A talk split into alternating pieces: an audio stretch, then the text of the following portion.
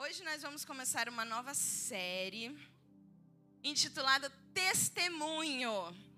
Eu tô com expectativa também para saber o que o que nós vamos aprender tanto nessa série, né? Hoje vai dar certo essa configuração em nome de Jesus.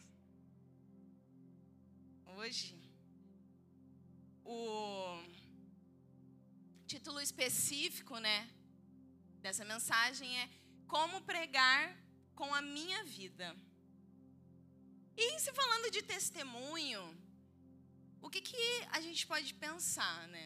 Ah, antes de começar, tem alguém que nos visita hoje pela primeira vez? Seja bem-vinda, querida! Receba um abraço. Aqui temos visitantes? Bem-vinda! Vamos celebrar os nossos visitantes, igreja! Muito bom. Sejam bem-vindos, sintam-se em casa, tá bem? Obrigada, Alain. É... Bom, quando falamos de testemunho, trazemos para nós, né? Ser uma testemunha. Algo que o pastor Felipe já ensinou para nós uns, uns domingos atrás, é sobre a raiz dessa palavra, né? A palavra testemunha no grego é martos, de onde vem a palavra mártir. Então, se você é um mártir, é porque você é uma testemunha. Foi porque você viveu algo com tanto afinco, com tanta diligência, de uma forma tão profunda que você foi morto que as pessoas foram mortas. E não você foi morto e isso te tornou um Marte. Entendeu? É o inverso do que a gente pensa muitas vezes. Eu sou um Marte, então eu sou uma testemunha que, se necessário, vai até o fim da minha vida. Então, se eu vou ser testemunha de algo, eu preciso conhecer esse algo a fundo. Eu preciso ter um pleno conhecimento. E eu preciso exercer isso de forma excelente, de forma profunda, de forma a representar com excelência algo, aquilo ao qual eu me proponho ser uma testemunha. E hoje eu quero falar com você como ser uma testemunha de Cristo, porque aí é sobre ele que, que falamos aqui. Ele é o motivo pelo qual nos reunimos, amém? Eu não vou falar como ser uma testemunha, sei lá, do Bolsonaro ou de qualquer outro político ou celebridade. Não sei se essa era a sua expectativa, mas vamos falar como ser uma testemunha de Cristo, como pregar a mensagem de Cristo através da sua vida, da minha vida, e não de outra pessoa, né? E para dar é, uma base para essa mensagem hoje, eu quero começar te falando que, número um, e eu vou estamos muito alinhados, Pastor Lucas. Eu vou elevar um pouquinho mais a palavra que ele trouxe, muito pertinente aqui para nós de dízimos e ofertas. Não só dizendo que as suas coisas não, são, não são suas, como você próprio não é. Você inteiro, não é só o material, não é só o que você é, o que te pertence, é você inteiro eu não me pertenço mais. A partir do momento que eu entreguei a minha vida para Cristo, eu não me pertenço mais. Ele vive através de mim. E eu quero começar com esse ponto para que hoje, no primeiro dia dessa série, não haja dúvidas da importância dela, do porquê você precisa, porque você deve ser uma testemunha de Cristo. Esse é o primeiro ponto. Se você não entender isso, talvez você não vai entender o que vem pela frente, não vai entender o que vem nas próximas quintas-feiras. E eu te convido a estar aqui todas as quintas-feiras que você puder, para que você não só ouça hoje a palavra, mas dê uma continuidade na série e daqui para frente, né? Todas as séries, você está convidado a estar aqui. Então, para começar, ponto zero. Não é nem um, é o zero. Eu não sou mais meu. Eu não me pertenço mais. Eu entreguei a minha vida para Cristo. não existe mais o eu. Não existe mais o que eu quero fazer. Existe o que ele quer fazer. Eu preciso entender que a partir do momento no qual eu aceitei a Cristo, eu participo do seu sacrifício, ou seja, da sua morte. Então eu morri aí também. Mas o bom é que a gente vê na palavra que quando participamos do seu sacrifício, da sua morte, também vamos participar da sua glória. Então, na glória existe recompensa.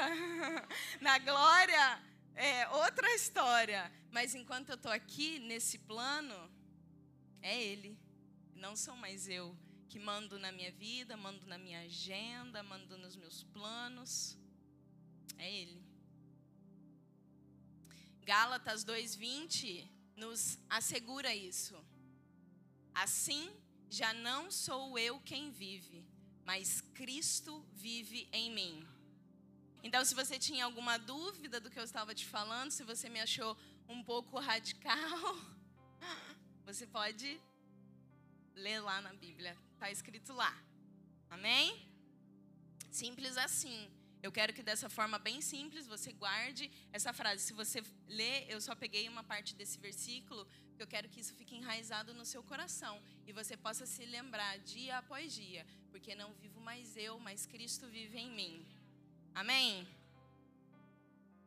Então, partindo desse entendimento de que não vive mais Gleice, não vive mais Lucas, não vive mais Carol, Ziza, mas é Cristo que vive na minha casa, é Cristo que vive no meu trabalho, é Cristo que vive na minha faculdade. É Ele que vive lá. É Ele que vai para lá todos os dias. Não sou eu que estou acordando de manhã, me preparando para ir. É Ele que está indo através de mim. É Ele. Então, se eu entendi isso, o segundo ponto que eu quero trazer para vocês aqui hoje é que então deve existir uma forma de fazer isso. Porque não é mais a minha forma, não é mais a forma que eu acho legal, interessante, aplicável. Porque eu não tenho mais voz. Ele que tem. É ele que fala através de mim. Então, eu preciso entender que se é ele, vai ser o jeito dele. Ele é que vai fazer o que ele deseja fazer. E eu preciso ter em mente também que pessoas estão olhando para mim, talvez se espelhando em mim. E não porque eu seja alguma coisa, eu Gleice, ou eu pastora, ou eu qualquer coisa, que você quiser colocar na frente do meu ou do seu nome. Mas é pelo único fato de que existe um rótulo em mim, em você, de cristão. As pessoas vão olhar, elas vão se espelhar, elas vão assim, cristão esse aí. É tipo, onde vive, o que come, onde mora, onde se esconde. Para onde vai nas quintas-feiras à noite e nos domingos? É tipo isso. Então, existe algo que me define. Existe um rótulo sobre mim que me define.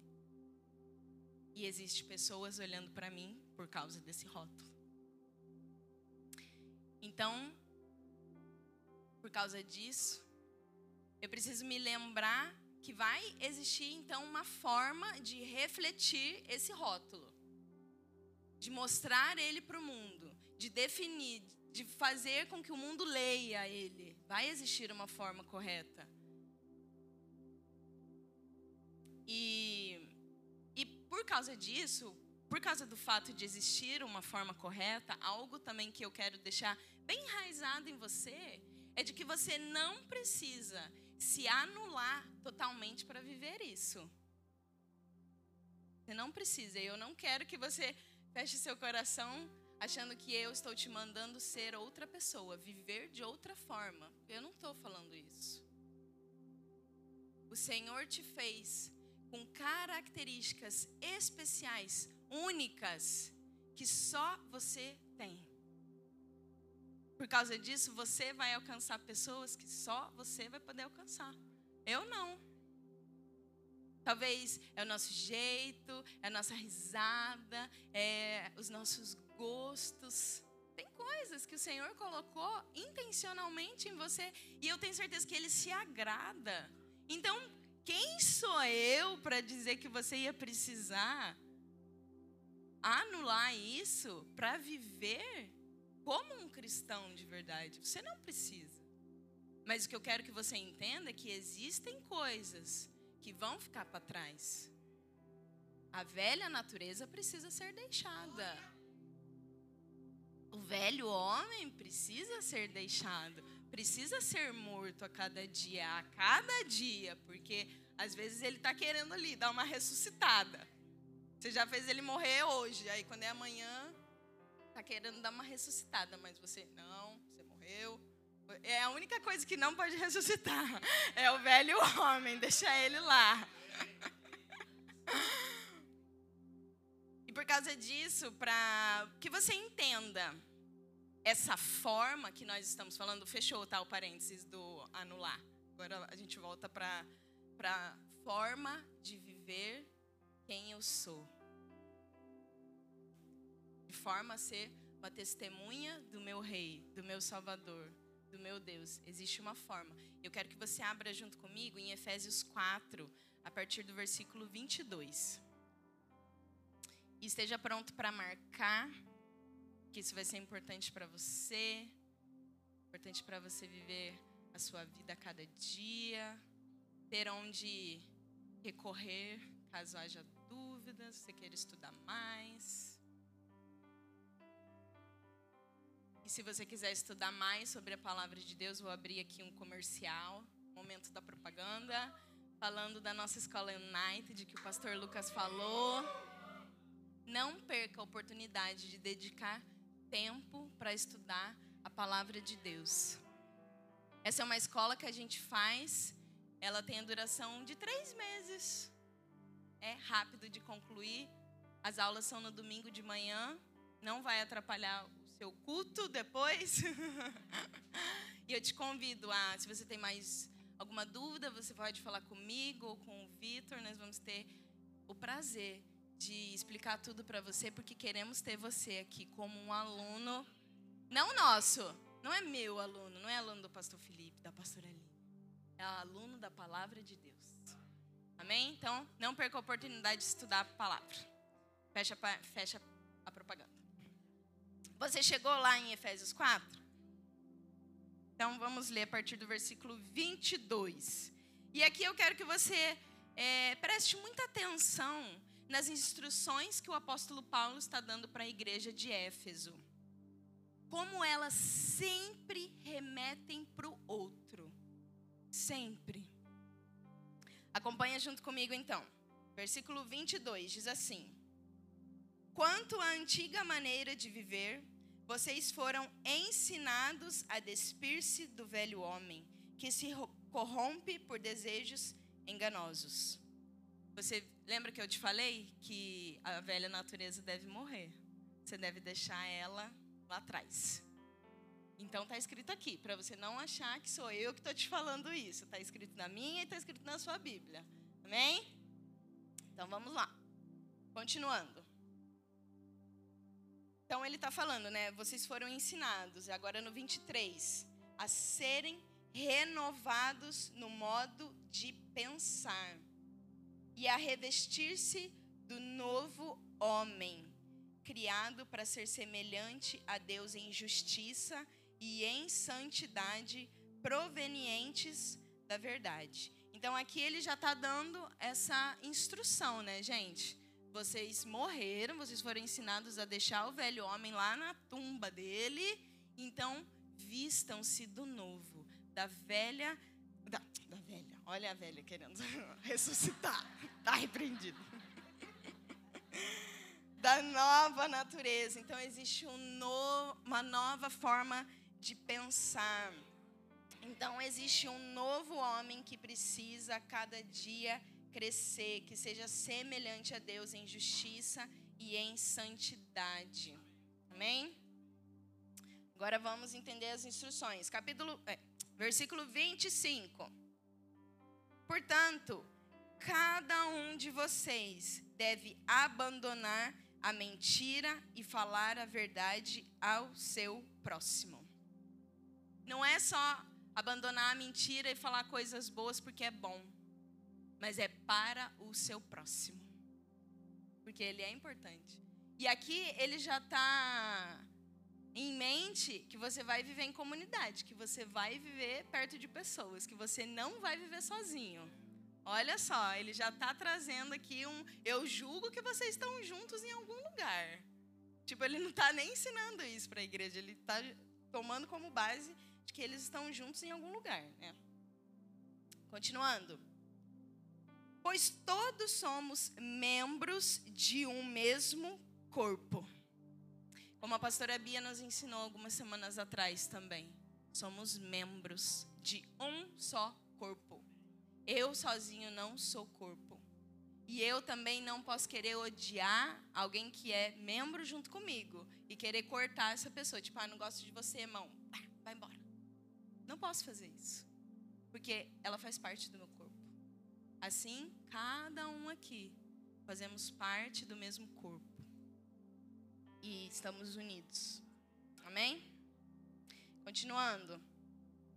Quando vocês ficarem irados, versículo 26. Não deem. Não. É, irados, não pequem. Apaziguem a sua ira antes que o sol se ponha. E não deem lugar ao diabo. O que furtava, não furte mais.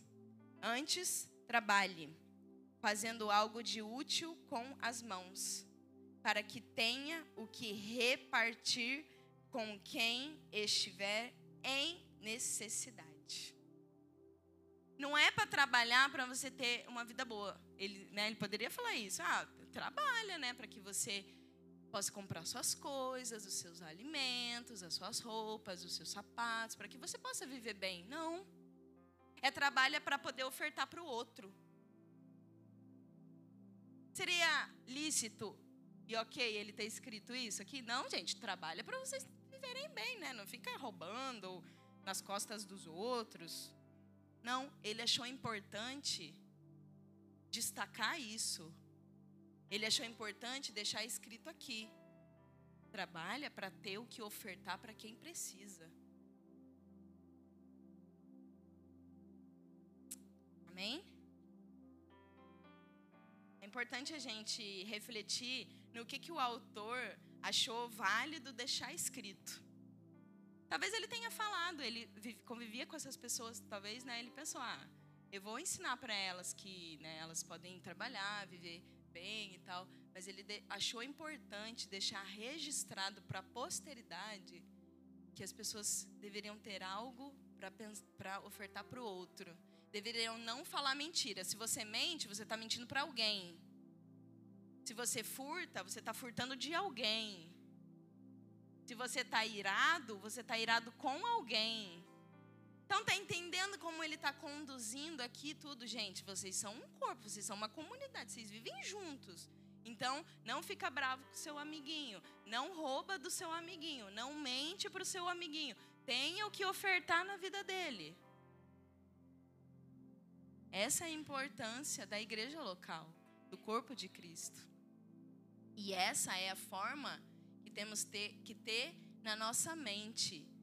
Esse é o modus operantes do cristão, daquele que tem um rótulo.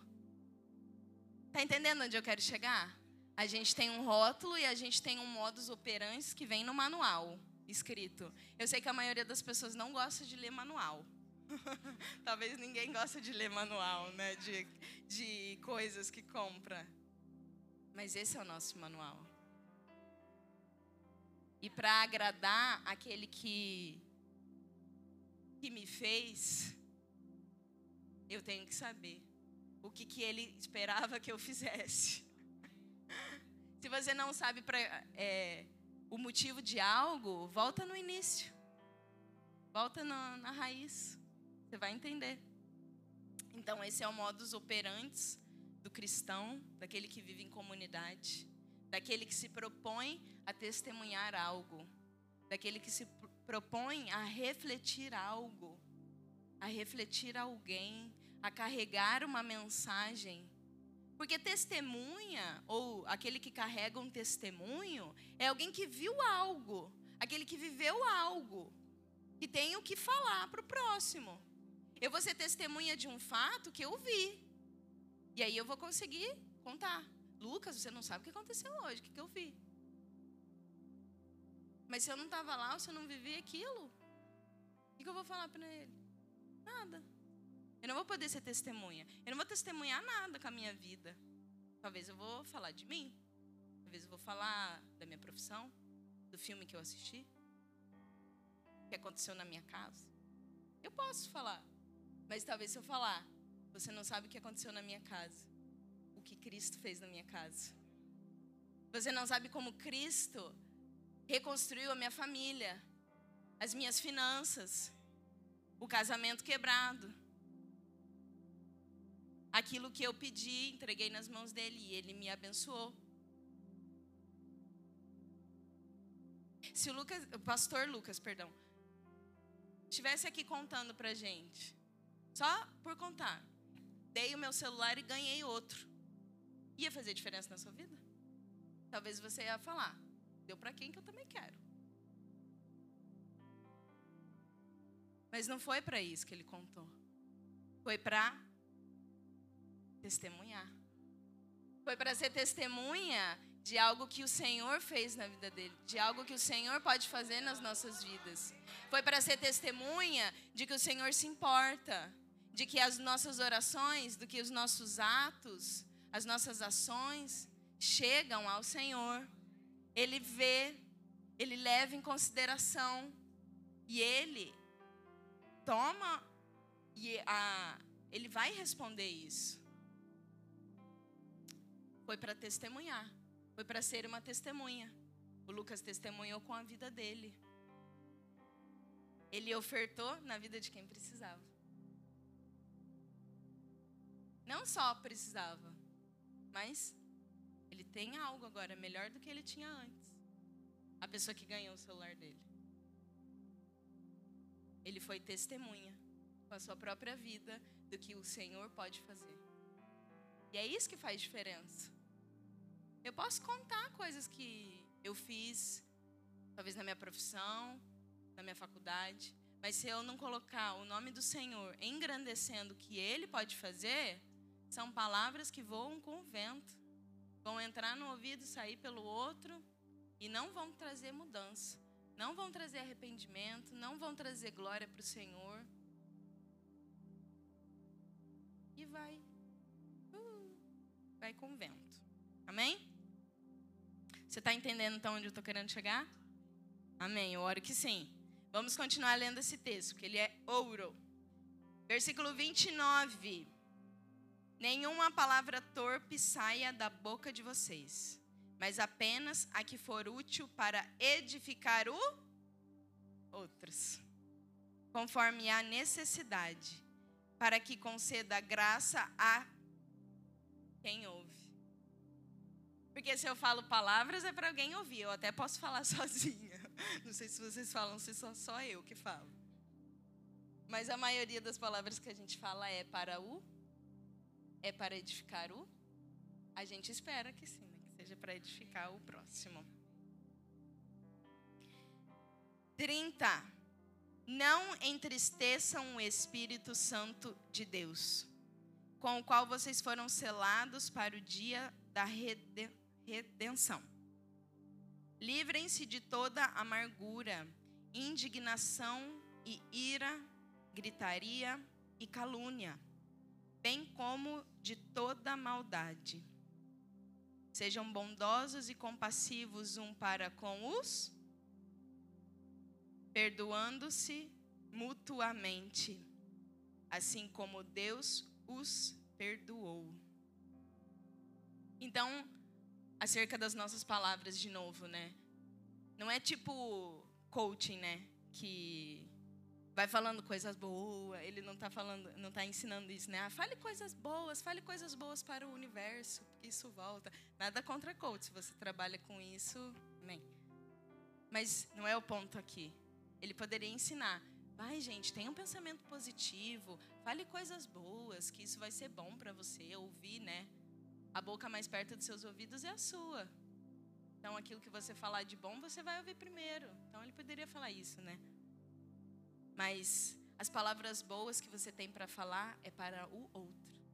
É para edificar o outro. Não é só para o seu é, crescimento, né? Para o seu desenvolvimento, né? Então, como eu falei para vocês, a Bíblia não quer te anular. Quer que você seja alguém que você não é. Ela quer te mostrar um caminho ainda mais perfeito, ainda mais excelente que é o do amor, que é o da preocupação com o próximo. Porque se eu tenho isso em mente, em querer agradar o outro, em fazer bem para o outro, eu vou estar sendo uma testemunha de Cristo. Porque foi isso que ele fez. Ele veio para a terra, morreu, se entregou para fazer bem, para nos salvar, para trazer vida eterna. Então, se eu tenho na minha mente fazer algo que agrada ao meu Deus, eu vou estar percorrendo um caminho ainda mais excelente. Ai, pastora, mas isso é muito básico. Isso é muito comum. Mas então, vamos fazer o básico bem feito? Vamos fazer o básico com excelência?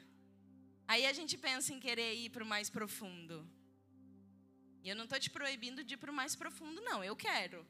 Sai da água na canela e vai para a água no pescoço. Mas primeiro saiba andar com a água na canela. Senão não vai dar certo ir com a água no pescoço. A letra mata, mas o espírito vivifica. Amém? Vamos a, vamos a continuar. Então, como um crente em Cristo, eu preciso me preocupar com a forma com a qual eu estou vivendo levando em consideração se ela está edificando meu irmão ou não. Eu preciso, essa precisa ser uma preocupação é, da minha vida, né? O apóstolo Paulo também deixou esse ensinamento para Timóteo, né? Em 1 Timóteo 4:12, que ele disse: ninguém despre o despreze pelo fato de ser jovem, mas seja um exemplo para os fiéis na palavra, no procedimento, no amor, na fé e na pureza. Timóteo estava numa posição de liderança e foi por isso que o apóstolo Paulo deu essa instrução para ele. Mas não é por isso que esse tipo de instrução não pode ser aplicado a nós. Toda a Bíblia é útil para ensinamento, para repreensão e para exortação, acho, não me lembro outra. Então, eu posso tomar isso para mim. Se era uma direção para Timóteo ser um exemplo, eu posso tomar isso para mim seja um exemplo. Onde você estiver. E agora um último texto que eu quero abrir com você para que você entenda bem essa questão da forma de viver. Abre comigo Filipenses 2. Se você ainda está com Efésios, aí é só virar a página.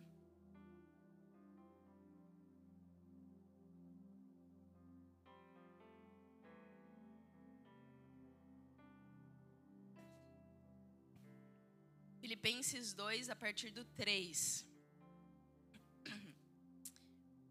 Eu vou ler para você. Nada façam por ambição egoísta ou por vaidade, mas humildemente considerem os outros superiores a si mesmos. Cada um cuide não somente dos seus interesses, mas também dos interesses dos outros. Seja a atitude de vocês a mesma de Cristo Jesus, que, embora sendo Deus, não considerou que o ser igual a Deus era algo a que devia apegar-se. É interessante, né? Jesus dá uma baita lição para gente aqui, né? Ele era Deus, mas ele não considerou que isso era algo que ele poderia, devia se apegar. Tipo, eu sou Deus, eu não vou fazer isso. Não vou lavar os pés dos meus discípulos. Eu não vou para a cruz por causa de pessoas que nem vão me aceitar, que vão cuspir na minha cara. Mas porque ele entendia o seu propósito. Ele entendia o porquê ele estava aqui, quem ele era aqui. Ele foi obediente. Isso a gente vai, vai ver mais para frente. Continuando, versículo 7. Mas esvaziou-se a si mesmo, vindo a ser servo, tornando-se semelhante aos homens, e sendo encontrado em forma humana, humilhou-se a si mesmo e foi obediente até a morte e morte de cruz.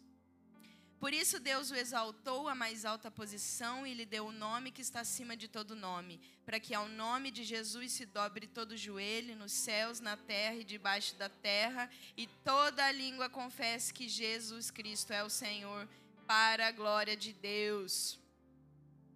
Então, com esse texto, eu fica mais do que claro para mim.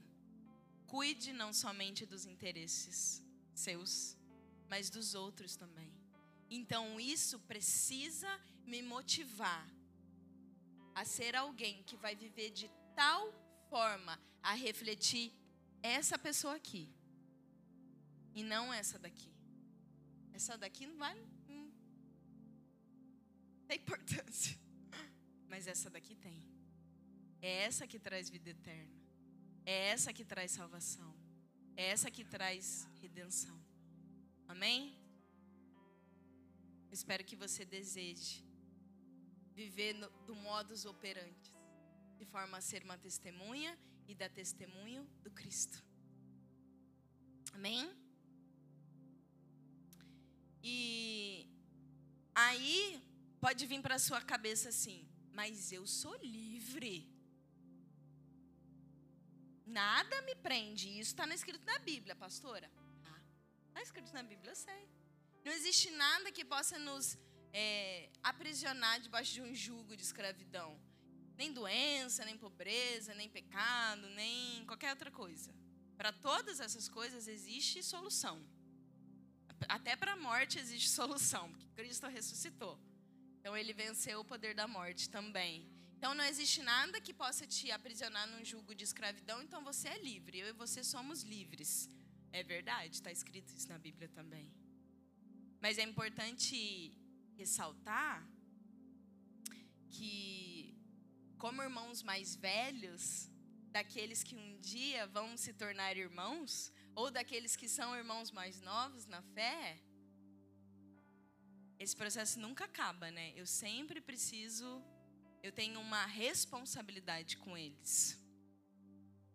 Vamos estar constantemente nos afiando, eles me afiando, eu afiando eles, né? Nós somos irmãos irmãos mais velhos, irmãos mais novos. E isso vai ajustar determinados pontos no meu caráter que só a vida em comunidade vai proporcionar. Então, a liberdade, ela hum, começa aí ser. Eu tenho liberdade, mas eu também tenho responsabilidade. Eu tenho responsabilidade com os meus irmãos mais novos, com os meus irmão, irmãos mais velhos. E talvez o mundo vai ensinar para a gente um outro conceito de liberdade, completamente diferente. Porque o da Bíblia nós vamos ler agora. Amém? Abre junto comigo em 1 Coríntios 8.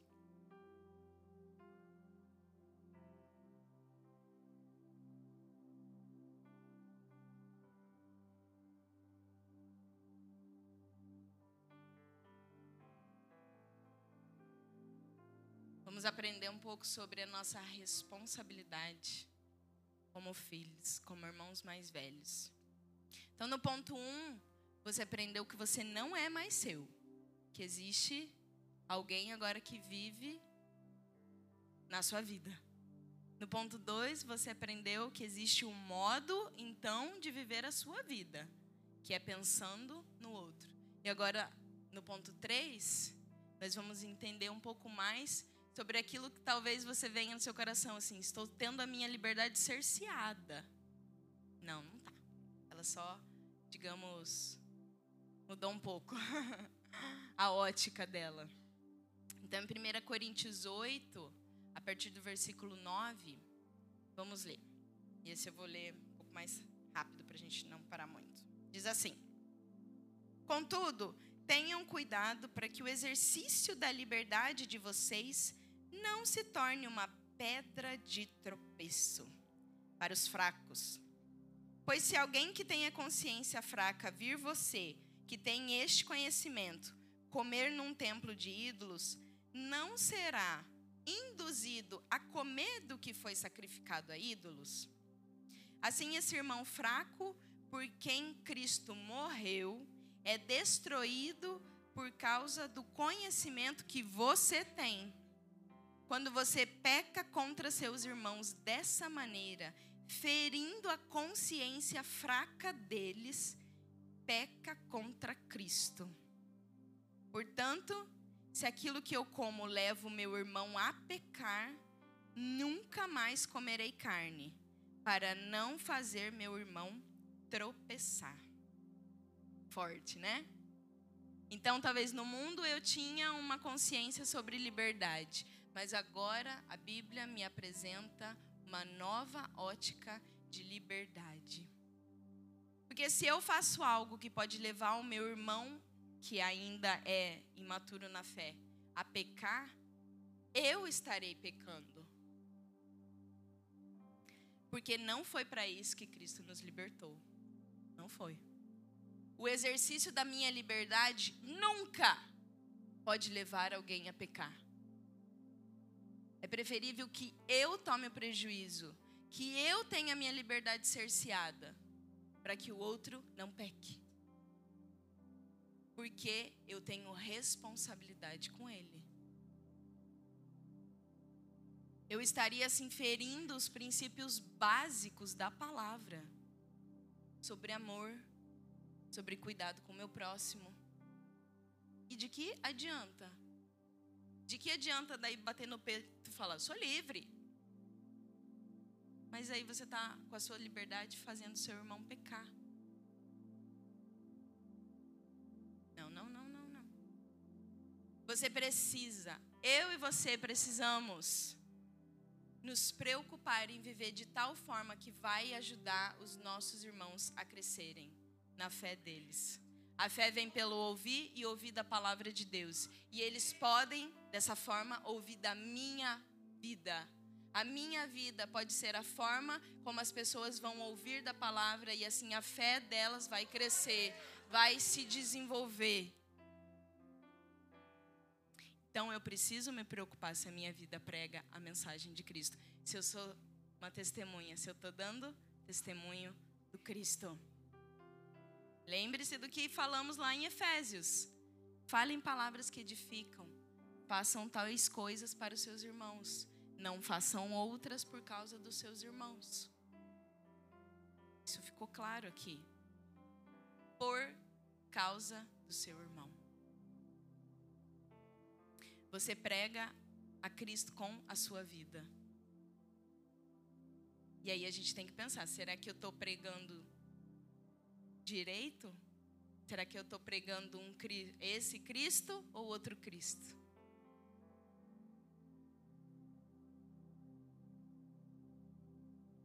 Você prega Cristo na sua vida quando o motivo pelo qual você faz qualquer coisa na sua vida é para o bem do seu irmão. E o Senhor sabe. O Senhor vê o seu coração. Ele sabe se algo que você está fazendo é realmente por causa do seu irmão. Então sejamos sinceros também. E não só fazedores, mas sinceros. Que não adianta eu fazer qualquer coisa, vou fazer porque eu tenho que fazer assim. Se no meu coração não existe o desejo de fazer por causa do com sinceridade para abençoar a vida do meu irmão. Porque quem não quer agradar o Senhor? Lá em Efésios fala, falava sobre aquilo. Faça tal coisa, porque isso agrada a Deus. E quem não quer agradar o Senhor, todos queremos agradar o Senhor. Então, se esse é o desejo do meu coração, eu preciso pensar no meu irmão. No quanto as minhas atitudes estão impactando a vida dele. Não é só como o pastor Lucas falou de novo, um relacionamento vertical. É horizontal também.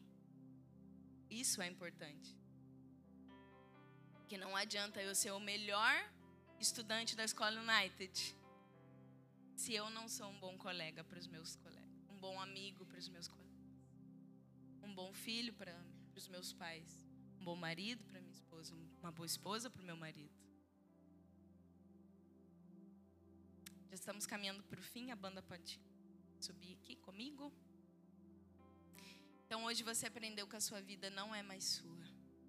Que Cristo vive em você. Que existe uma forma esperada de viver a sua vida, que é com base no outro.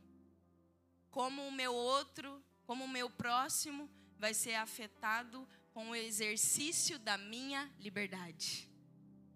Então, se eu tenho liberdade, eu vou escolher ser a melhor testemunha de Cristo que eu puder ser para impactar aqueles que me olham, porque eu tenho o rótulo em mim, cristã.